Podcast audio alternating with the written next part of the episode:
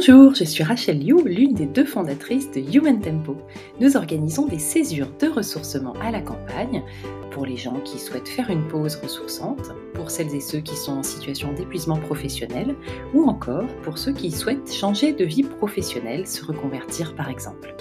Dans cet épisode, nous allons recevoir un ou une ancienne participante ou ancien participant de la césure Change et nous aurons le plaisir d'écouter son témoignage, son parcours, à la fois avant la participation à la césure, pendant et bien sûr après.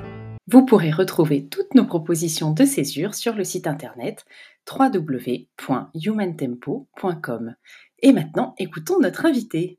Bonjour Antoine, je suis ravie de t'accueillir pour ce podcast. Merci. Euh, ben, on a eu le plaisir d'accueillir Antoine au séjour, au séjour, Change qui a eu lieu euh, il y a quelques semaines, début mars 2022. Euh, c'était euh, c'était une première pour Human Tempo, ce, cette césure euh, Change euh, sous cette forme-là en tout cas. Donc j'ai vraiment hâte de savoir un peu ce que tu vas nous raconter. et ben tout simplement, je vais te passer la parole en te proposant de te présenter. Merci. Euh, bonjour, bah, je suis Antoine. Euh, j'ai 48 ans. Euh, j'ai passé la plus grande partie de ma carrière à être euh, designer dans le monde de l'informatique, donc m'occuper de la partie humaine du logiciel, notamment dans le travail sur l'expérience utilisateur et puis aussi en tant que product manager. j'ai fait une bonne partie de ma carrière, enfin 23 ans de ma carrière aux USA, au Colorado à travailler à la fois dans des grandes entreprises et dans des startups. Et euh, depuis mon retour en Europe il y a sept ans, euh, j'ai travaillé plus en tant que consultant d'innovation et d'approche startup, euh, ainsi que euh, donc product manager pour pour différents groupes. Yes, super. Euh, et eh ben, j'avais envie de te demander comment comment tu pourrais décrire cette vie euh, ces années américaines et, françaises aussi. Euh, comment tu, si tu reviens un peu sur ta vie professionnelle, ton niveau d'engagement, qu'est-ce que qu'est-ce que tu dirais qui ressort de ces années? Euh, En fait, j'ai ben, je me suis beaucoup amusé à travers ma carrière, tout de même, faut le dire. designer, c'est un job intéressant parce qu'on arrive à, rencontrer toutes sortes de personnes et à comprendre leurs besoins et leurs envies et, et leur façon de penser, leur façon de fonctionner, pour essayer de, de leur donner les meilleurs outils. Euh, donc ça c'est une partie du travail qui a toujours été euh, très enrichissante. Euh, par contre, j'ai un peu toute une carrière qui est, pleine de, succès et d'échecs. Dans le monde des, startups, il y a beaucoup, souvent beaucoup d'échecs, mais surtout de frustration au niveau personnel. J'avais des envies depuis très tôt de penser que des envies de changer le monde, des envies de de lancer des de, créer des, outils ou des ou des compagnies qui pourraient avoir un impact euh, fort sur le monde et changer la façon dont le, monde fonctionne. Euh, et évidemment, bah, quand on a des quand on hésitait plus gros que le ventre, parfois on se heurte à beaucoup de beaucoup de limitations. Mais notamment dans mon cas, surtout de penser toujours que j'étais j'étais toujours pas à la hauteur, j'étais toujours pas la personne qu'il fallait que je sois pour pouvoir arriver à, être heureux, pour pouvoir arriver à, à, avoir le job que je voulais ou à faire le avoir l'impact que, que je voulais. Et, euh, et ça m'a vraiment taraudé toute ma vie. Ouais, je pense que beaucoup de personnes qui nous écoutent euh, se reconnaîtront dans, euh, dans ce questionnement.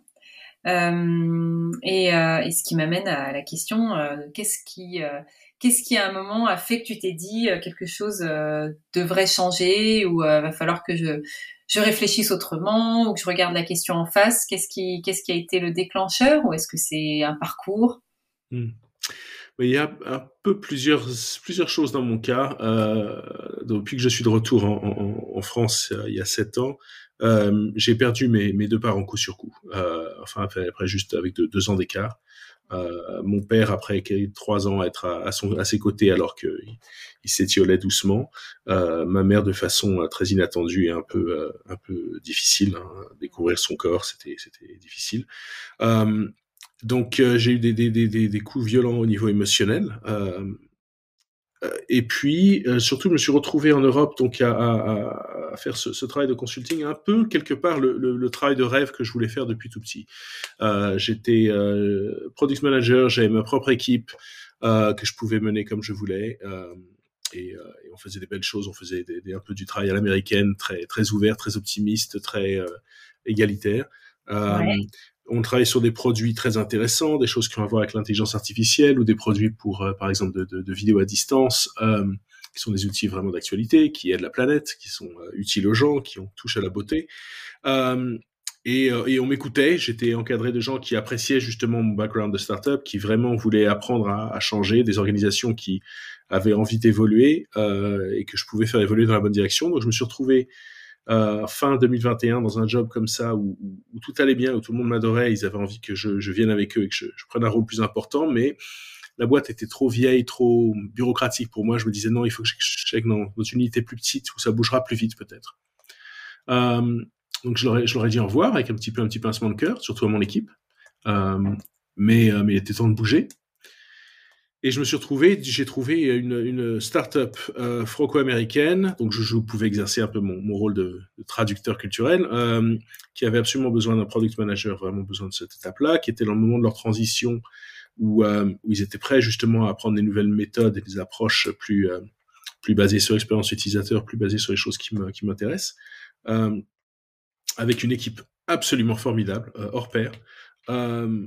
Et donc le, job de rêve, j'aurais pas pu décrire un meilleur job, euh, dans des conditions euh, très agréables, euh, très bien payées. je commençais à faire le boulot et je voyais que c'était exactement les choses que je savais faire, que immédiatement mes efforts commençaient à apporter de la valeur, que l'équipe m'appréciait beaucoup, qu'il y avait beaucoup de potentiel.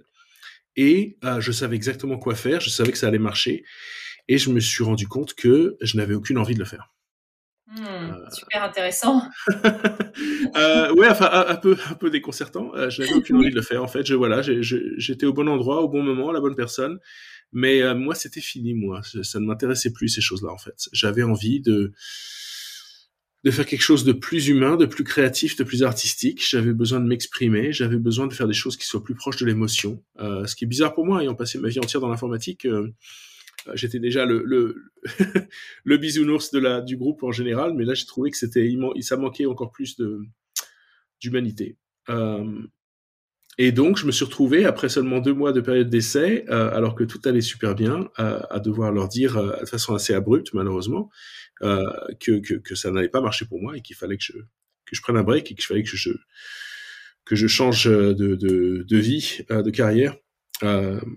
Donc, euh, oui, donc elle, elle laissé ce job. Ça aurait été, euh, pour la petite histoire, ça aurait été mon premier CDI en France. J'étais euh, freelance avant ça, ou je travaillais en Suisse avant ça. donc mon premier CDI, je suis arrivé jusqu'à la moitié de la période d'essai et puis et puis je suis parti. Voilà. Euh, donc je me retrouve. Et, là, je me suis dit, il va vraiment falloir changer les choses. Donc, je me suis interdit de penser à la suite au niveau professionnel pendant au moins un mois. Et après quelques semaines de ça, je me suis rendu compte que j'avais probablement besoin de de faire les choses de façon plus plus direct et de peut-être m'occuper de moi directement et donc d'aller trouver une, retraite qui me, me permette de, penser à ces choses-là dans un contexte différent et, sortir de, de, de, mon petit cocon familial et sortir de mon train-train habituel. Super. Euh, avant de rentrer dans euh, la césure euh, change en elle-même telle que tu l'as vécue, est-ce que tu peux nous donner quelques éléments sur la manière dont tu as vécu cette période justement un peu entre deux? Est-ce que il y avait de l'angoisse, de oui. l'envie Je pense qu'on peut être assez sans tabou parce que les gens qui nous écoutent, oui. pour beaucoup peut-être se se posent des questions, voire culpabilisent d'être, de se, de s'autoriser à penser à ce qui les, ce qui leur plaît vraiment? Oui. Bah, pour commencer, je, dois dire, ça fait des. Depuis toujours, j'ai toujours une, relation difficile avec le boulot dans le sens que je suis assez anxieux. Euh, et j'ai souvent travaillé dans le stress. Moi, je me rendais pas vraiment compte. Ma femme m'a aidé à me rendre compte avec beaucoup de patience à travers des années et des années. Mais je travaille beaucoup dans le stress, en fait. Ce qui se passait depuis quelques années, donc déjà avec le job précédent, celui-là, comme j'ai dit, j'étais dans un grand groupe. Euh, et quand j'ai rejoint ce grand groupe, le premier jour euh, le premier jour, je me suis retrouvé après quelques heures à me dire oh là là, c'est pas pour moi, il faut que je parte tout de suite. Euh, vraiment une espèce de bouffée d'angoisse, sensation que j'étais au mauvais endroit. Euh, et puis comme d'habitude, j'ai enterré ce, ce, ce, feeling au plus profond. Hein. J'ai dit non non, pas déconner, on est là, c'est le premier jour. Et puis bon, quelques heures après, ça allait mieux. Le lendemain, même chose. Et puis quelques heures après, ça allait mieux. Et en fait, toute la première semaine, ça a été comme ça, des, des vraiment du yo-yo euh, chaque jour. donc des moments d'excitation de, de, et dès que je pouvais avoir un échange avec quelqu'un d'intéressant sur des sujets qui me passionnent et, et je renvoyais que je les inspirais, je voyais que je leur donnais de nouvelles idées, ça c'était très très excitant et intéressant. comprendre les, détails du business et les détails de la façon dont les gens fonctionnent et leur, mode d'état état d'esprit, tout ça, c'est très intéressant. Mais je me retrouvais, par exemple, ah, à propos, il faut que tu remplisses un timesheet. Euh, voilà notre système de timesheet. Attention, c'est un peu compliqué. Euh, cinq minutes là-dessus. Feuilles de présence euh, en français. Oui, pardon. Les feuilles, les feuilles, de présence, les trucs administratifs comme ça, un peu couillon. Le, le, le besoin de parler à quelqu'un de l'IT qui commence par être négatif et bougon au lieu d'essayer d'aider. Moi, je, venant en plus du monde des US où tout le monde est toujours très super positif, la, douche froide à la française, c'était un peu difficile. Euh, donc toutes ces petites frustrations, qui pour la plupart des gens sont des petites frustrations, pour moi c'était immédiatement la grosse boule dans la gorge, le euh, l'oppression dans la poitrine, euh, la sensation que je ne pouvais plus respirer et que je, je pourrais jamais, je, je, pourrais pas continuer à faire ça. J'ai eu cette sensation donc tous les jours de la première semaine, toutes les semaines du premier mois, ils m'ont envoyé immédiatement aux US, au New Jersey pour aller justement parler à des euh, à des collègues là-bas qui allaient être, euh, enfin des, gens qui allaient être les utilisateurs de notre produit. Donc euh, j'ai eu l'occasion de parler aux gens sur le terrain, ce qui est toujours hein, quelque chose que j'adore. Euh, mais là-bas aussi, je me suis retrouvé dans, dans la chambre d'hôtel le soir après la journée entière à bosser avec ces gens-là, à me dire mais qu'est-ce que je fous ici? Et je crois que j'aurais probablement pas tenu après le, le deuxième mois si ce n'avait été le Covid et qu'on se soit retrouvé à la maison. ça a été ça a été la chance de se retrouver à la maison parce que l'environnement de travail avec ces petites oppressions euh, administratives, avec ce, euh, en plus on était dans un, lab d'innovation super cool dans lequel en fait on avait empilé une, trentaine de personnes dans trois petites pièces. Euh, donc on était vraiment pas à l'aise là-dedans et puis l'ambiance était, très tendue, l'ambiance n'était pas très humaine. Encore une fois, hein, des gens formidables et merveilleux individuellement, mais qui se retrouvent dans une, dans une boîte euh, plutôt ancienne et, bureaucratique. Parfois, on se retrouve d'avoir des cultures d'entreprise qui, euh, personne ne les veut, mais tout le monde les fait. euh, c'est triste, hein. donc on peut pas en, vouloir à un manager mal, mal, mal orienté ou quoi que ce soit, c'est simplement des, des, des, des, rouages, des systèmes un peu bizarres. Euh, et je me suis retrouvé comme ça. Et bon, même de chez moi, j'avais quand même toutes les semaines, il y avait des jours, et des moments où je me disais, mais j'en peux plus, je vais, je vais arrêter ça tout de suite, euh, c'est ça, ça, me bouffe. Euh, bon, j'ai quand même continué à travers tout ça. J'avais un, patron qui était très bienveillant, euh, puis ensuite il été remplacé par euh, une autre patronne très bienveillante aussi, et ça c'est c'est ça qui m'a fait rester pendant un an et demi, hein. Euh, presque deux ans d'ailleurs et puis les équipes avec qui je, je, travaillais aussi, de pouvoir leur donner un meilleur environnement de travail, ça a été euh, très utile. Mais, j'avais toujours ce problème, en effet, que toutes les semaines, j'avais des montées de stress qui venaient, venaient de l'angoisse, où je ne pouvais plus travailler, je, perdais des heures à, à devoir éviter le, boulot pour euh, simplement me remettre en état de, faire avancer les choses. Euh, Ouais, donc en effet, euh, un inconfort plus plus dans le travail, même s'il n'y avait pas de raison particulière. Enfin, je veux dire, vous étiez ni euh, noyé sous le travail, ni euh, avec une relation managériale toxique. Non, c'était pas toxique. Il y avait beaucoup à faire au niveau travail, bien sûr, mais euh, moi, je faisais ce que j'arrivais à faire et, tout le monde était très content du résultat.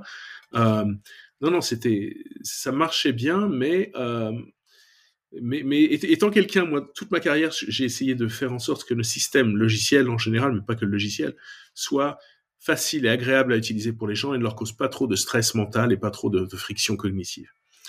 Et je me retrouve dans des systèmes euh, d'entreprise euh, ou des systèmes informatiques ou même le logiciel qu'on doit utiliser. Hein, moi, Microsoft Office, ça me donne des, euh, ça me donne de l'urticaire. Euh, des systèmes comme ça pour lesquels moi je suis hypersensible parce que comme mon job c'est d'être sensible à quel point à chaque petite anicroche, je ne vois que ça. Euh, enfin, je pensais que c'était ça, surtout, c'est comme ça que je me donnais l'excuse, c'est ah bah c'est une déformation professionnelle. Mais la réalité, c'est que ça faisait, euh, euh, j'avais perdu mon père deux ans plus tôt, j'ai perdu ma mère au milieu de ça, j'avais beaucoup de, de, de j'avais gros sur la patate émotionnellement, et puis le fait que, en fait, j'avais pas vraiment, à travers tout ce job aussi où j'étais en freelance, hein, donc j'ai pas vraiment pris plus de, il y, a une fois j'ai pris deux semaines de vacances de suite, mais qui étaient à des demi-vacances où je bossais quand même et j'avais pas pris plus d'une semaine de vacances à la fois. Euh, au total, dans ces deux ans, j'ai dû prendre, euh, je sais pas, peut-être quatre ou cinq semaines de vacances, ce qui est euh, peut-être 6, disons, ce qui est un peu plutôt du niveau que je, que je prenais aux US que, que, que ce qu'on prend d'habitude en France, euh, mais j'avais certainement besoin de plus que ça. Euh, donc, euh, ouais. donc je me suis retrouvé très stressé comme ça, et en arrivant dans le nouveau job, en fait, euh, j'ai... Pardon. J'ai quitté, j'ai quitté un job le vendredi et j'ai commencé le, le, suivant lundi matin. Ah oui, direct. pas de okay. Et, euh, ouais. Donc, donc le, même, le même process est recommencé dès le premier jour. Ouais. ouais. ouais, très bien. Donc, euh, effectivement, tu, à un moment, tu t'es autorisé à faire une pause, euh, malgré, euh, comme tu nous l'avais dit, hein, le sentiment que s'occuper de soi, c'est égoïste. mm. Je me souviens que tu nous avais partagé ça, et, euh, et grâce à, à, ta famille, tu as pu euh, t'autoriser à, à venir prendre cinq jours pour toi. Mm. Euh, comment tu l'as vécu alors euh, cette césure? Qu'est-ce, Quels sont les points forts que tu pourrais euh, nous partager? Oh mon Dieu euh, Le premier jour, euh, on a eu une séance de, d'ostéopathie avec Corentin euh, qui j'avais déjà vu des ostéopathes, j'en avais jamais vu qui soient aussi exorcistes. pour moi, pour moi, l'expérience c'était ça. En fait, il a découvert des choses. Il m'a découvert, il y avait, j'avais, on a découvert ensemble que j'avais quelque chose dans la poitrine qui ne sortait pas et qui me, qui me mettait une boule dans la gorge. Et pendant dix minutes, il s'acharnait sur moi. Enfin, il s'acharnait avec beaucoup de gentillesse, hein, mais à me dire voilà, qu'est-ce qu'il faut que tu fasses pour que ça sorte? Vas-y, fais ce que fais ce que tu as besoin de faire. Et je cherchais, je cherchais, je trouvais pas. Intellectuellement, je dirais, je cherchais. Et puis c'est sorti tout d'un coup. Euh, je me suis rendu compte que j'avais des, problèmes, mais d'enfance, de relation avec mon frère, euh, de, vulnérabilité, de force, de faiblesse. Euh, qui était coincé à l'intérieur et euh, j'ai poussé un cri, mais un râle de rage, comme je n'en ai jamais poussé de ma vie. Euh, et, oui, c'était un, déclic absolument euh, puissant et transformateur. Et depuis, donc je suis sorti de. Après ça, je, riais en pleurant. je j'étais secoué, mais de la tête aux pieds. Oui, je suis sorti de cette séance avec l'impression de respirer pour la première fois depuis, euh, depuis toujours, enfin, d'avoir vraiment les poumons qui avaient doublé de taille. Euh, et puis beaucoup de force. Je me suis immédiatement, je suis allé d'ailleurs euh, peindre un petit, euh, une petite toile là-dessus parce qu'il y a une image qui me restait dans la tête qu'il fallait que je sorte. Enfin, c'était assez puissant cette première journée. Euh, et, et de façon, ce qui est assez intéressant, c'est que l'ostéopathe n'a pas du tout touché à mon dos où j'avais mal au dos depuis euh, depuis dix ans. Hein, j'ai des douleurs euh, au dos. Je, je, les avais depuis quelques jours avant d'arriver.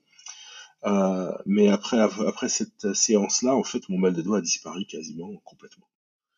Génial. et puis quelques jours plus tard, on a eu une petite, euh, on, a, on a eu des, des, échanges formidables avec les, les autres membres de, les autres participants, euh, dont je tairai les noms et les détails. Euh, on a eu des échanges formidables et on s'est créé beaucoup de, de, de liens.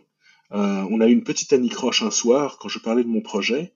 Et en fait, ils m'ont aidé déjà à voir un pourquoi est-ce que une anicroche qui était classique. Hein, j'ai souvent des, des, j'ai souvent des difficultés quand je parle aux gens de mon projet parce que il y a un aspect assez technique, un aspect robotique euh, qui leur, euh, qui, qui, généralement inspire des, enfin, réveille des peurs chez les gens, des peurs de la robotique et ce genre de choses là.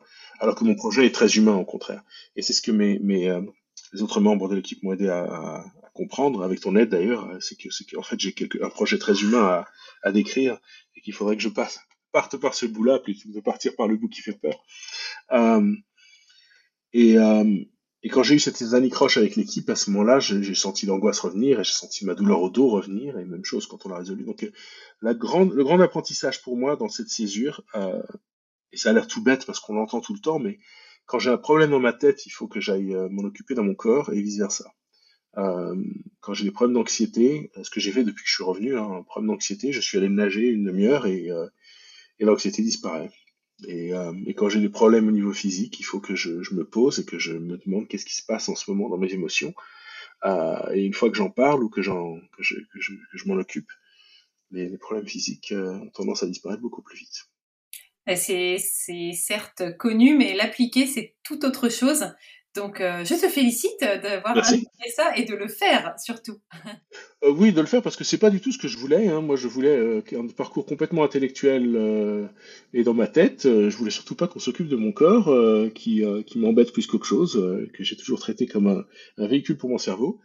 Et en fait, oui, c'est ce que j'ai appris pendant la césure, c'est qu'il va falloir que je sois, que j'apprenne à, à, à m'occuper de mon corps, à l'aimer, à, à à le chérir euh, et, euh, et, que, et, que, je suis beaucoup plus heureux en faisant ça quoi. Hmm. Mais c'était c'était pas ce que je voulais hein, Rachel. Tu m'as tu m'as donné ce dont j'avais besoin, mais c'est pas ce que c'est pas ce que ce à quoi je m'attendais ou ce que j'avais envie de faire. Voilà. et alors donc du coup t'es quel est ton, ton, avec quoi tu repars de cette césure puisque tu n'as pas trouvé ce que tu étais venu chercher, mais tu as trouvé autre chose que tu ne cherchais pas? Bah, plusieurs choses. Euh, le truc le plus important que j'ai trouvé, c'est, tu sais, je, je, disais à quel point euh, j'ai toujours passé ma vie à, à, penser que je n'étais pas exactement la personne que je devais être pour pouvoir être heureux, pour pouvoir euh, accomplir tous mes buts. Euh, j'ai pu me rendre compte pendant cette césure que cette image de la personne que je devais être, bah, c'est pas moi en fait. c'est, c'est des gens qui m'inspirent beaucoup, c'est des des influenceurs, enfin des, des, des, des personnalités qui, qui influencent ma façon de penser, mais moi je ne suis pas vraiment comme eux, je ne suis pas forcément l'entrepreneur autant que je suis plutôt l'aventurier. Ça m'intéresse de penser à des nouvelles choses et ça m'intéresse d'inspirer les autres et d'avoir ces idées-là, mais j'ai pas envie forcément de prendre euh, bah de, prendre une pelle et commencer à pelleter du charbon pour réaliser ma vision. Je, euh, je crois que je, voilà et, et, et, et c'est ok. Ce que j'ai appris surtout, c'est que c'est ok. C'est ok de, j'ai pas besoin d'être d'être tout.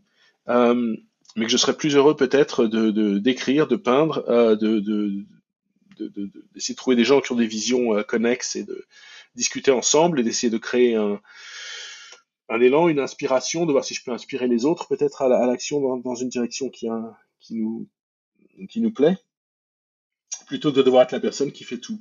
Euh, et ça, ça m'a énormément libéré, ça, ça m'a enlevé un fardeau des épaules parce que je me suis rendu compte bah, ce que j'ai vraiment envie de faire, ce que je peux faire, ce que, euh, ce que les gens apprécient de toute façon chez moi, c'est plutôt cet aspect inspiration.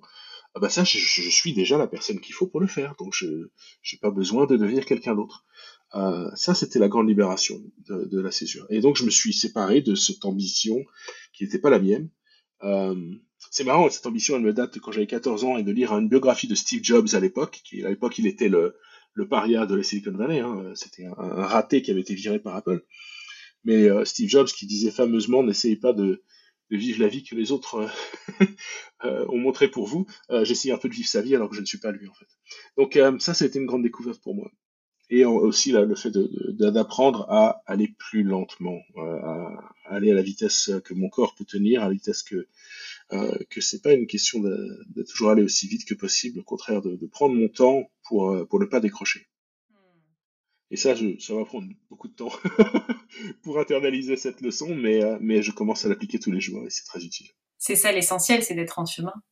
Donc, euh, euh, alors du coup, tu n'as pas pris le chemin que tu pensais prendre, mais, mais un autre. Et est-ce que tu dirais que par rapport à, à ton projet professionnel globalement, la césure t'a fait avancer euh, Et est-ce que tu, tu, tu as l'impression que maintenant c'est plus clair pour toi? Oui, euh, oui, absolument. Euh, comme j'ai dit, c'est bête, je me dis j'aurais dû faire ça à 14 ans. euh, mais euh, voilà, j'ai laissé tomber le projet de vie qui n'était pas le mien. Et, euh, et maintenant, je, je, je, mets en place, alors justement tout doucement pour pas pour pas arriver dans les brancards, pour pas retomber dans les vieilles habitudes. Mais je mets en place euh, la vie qui qu'en fait j'avais fait pour me divertir jusqu'à maintenant et que je ne pensais n'était pas sérieuse, je pensais n'était pas assez ambitieuse ou assez ci ou assez ça. Euh, donc je me remets en place, je me remets à, à faire les choses que j'aime faire et que je fais bien et que les gens, là où les gens m'apprécient aussi. Euh, et, et j'y vais tout en douceur. Euh, mmh. Et c'est un vrai plaisir de tous les jours. Super. Est-ce que je peux te demander euh, ce que tes proches euh, ont, comment, la manière dont ils ont réagi par rapport, euh, par rapport à ça? Euh, bah, ma, ma, ma, femme euh, Elisabeth, euh, qui est merveilleuse, je me rappelle surtout, la façon dont elle agit, c'est quand je lui ai dit, disons, je, pensais à une, une retraite, mais, euh, mais quelque part, je me sens que c'est un peu égoïste d'aller faire ça. Elle m'a dit, alors absolument pas, chérie, ce n'est pas du tout égoïste de t'occuper de toi, s'il te plaît, vas-y. sans, sans, sans, mettre trop de pointes d'impatience dans sa voix, c'était très gentil de sa part. mais je crois que mon, mon entourage, mes, mes enfants et, ma femme ont, remarqué un, gros changement, qui est notamment que ben, d'avoir j'ai bien appris à, à, à écouter pendant cette césure plus qu'à bah, surtout à, à, j'ai pu me sentir, quelque chose dont je, suis enfant d'expat, moi j'ai passé toute ma vie à bourlinguer dans tout, un peu dans beaucoup de pays, et donc j'ai toujours tendance à penser que euh, I don't belong, hein, je n'appartiens pas là où je suis, je ne fais pas partie des gens euh, qui je suis. Et, euh, et en fait, pendant cette césure, euh, travailler avec les autres, et je me suis donné la permission de ne pas avoir à à gagner ma place, de ne pas avoir à être tout le temps, à avoir quelque chose d'intelligent à dire, à tout le temps euh, rigolo tout le temps, euh, avoir de la répartie tout le temps. Euh, simplement d'être là, d'être assis là et de rien contribuer et que ce soit ok, que je sois simplement là, comme si j'avais le droit d'y être. Et, et, je me et ça, ça a été une grande libération aussi. Du coup, j'ai fait ça avec ma famille aussi, où je n'ai pas forcément besoin d'être toujours le papa qui qui guide, la conversation, qui guide les, choses. Je peux simplement être là et, et apprécier mon temps avec eux, et être juste présent sans, sans imposer d'énergie du tout. Euh, et ça, ça a été, c'est merveilleux. En fait, pour mes enfants, ça leur, ça les libère de sentir toujours un peu le, bon, le, l'entrain de papa, mais aussi le jugement peut-être. Euh, j'ai beaucoup, beaucoup, beaucoup, je me suis beaucoup désisté du jugement pendant la césure et j'essaie de garder ça dans ma vie tous les jours maintenant. Et c'est, euh, ça aussi, c'est une grande libération. Et surtout, ça me permet de me sentir que j'ai le droit d'être quelque part. J'ai pas besoin de, de, toujours être en train de me juger comme suffisant ou insuffisant. Mmh. Yes. Ça me fait euh, bien tout ça. Bon, très bien. Euh, par rapport à, à, nos auditeurs, il y a certainement des personnes qui euh, se posent la question de changer de vie, euh, de euh, voilà, qui se sentent peut-être soit ne pas appartenir, un peu comme toi, soit ne plus être à leur place ou ne plus trouver de sens, et bah, qui sont aussi prises par la peur, les questionnements. Est-ce que tu aurais un conseil à formuler à ces personnes? Euh, Oui, mon conseil, c'est changer de décor. Euh, moi, la retraite, ça a été ça. C'est le fait que toutes ces questions, j'aurais pu me les poser dans mon appartement à Paris. Euh, je me les étais posées, euh, je me les posais depuis des années. Euh, et puis, il y avait, il y avait des choses à faire. Euh, il faut se donner le temps et prendre le temps de changer de décor, d'aller autre part, dans un endroit où personne n'a d'attente de nous, où, euh, et, et, changer de décor et mettre le téléphone en mode, en mode avion. ça, ça a été, c'est merveilleux, très utile, mais, mais, mais passer, euh, il, faut, il faut changer d'environnement pour pouvoir changer soi-même. C'est très difficile de changer quand on est ancré dans l'environnement où on est, avec les gens euh, qui nous connaissent. Euh, ça peut être un peu difficile en revenant de, de, de se remettre dans le bain, mais, mais euh, on ne peut pas faire ce genre d'évolution sans changer de décor. Génial. Eh ben écoute, merci beaucoup pour cet échange. merci pour ta sincérité. merci Rachel. Suis sûre que ça apportera beaucoup aux personnes qui nous écoutent. Et eh ben, à bientôt, Antoine. Au revoir. À bientôt, Rachel. Au revoir.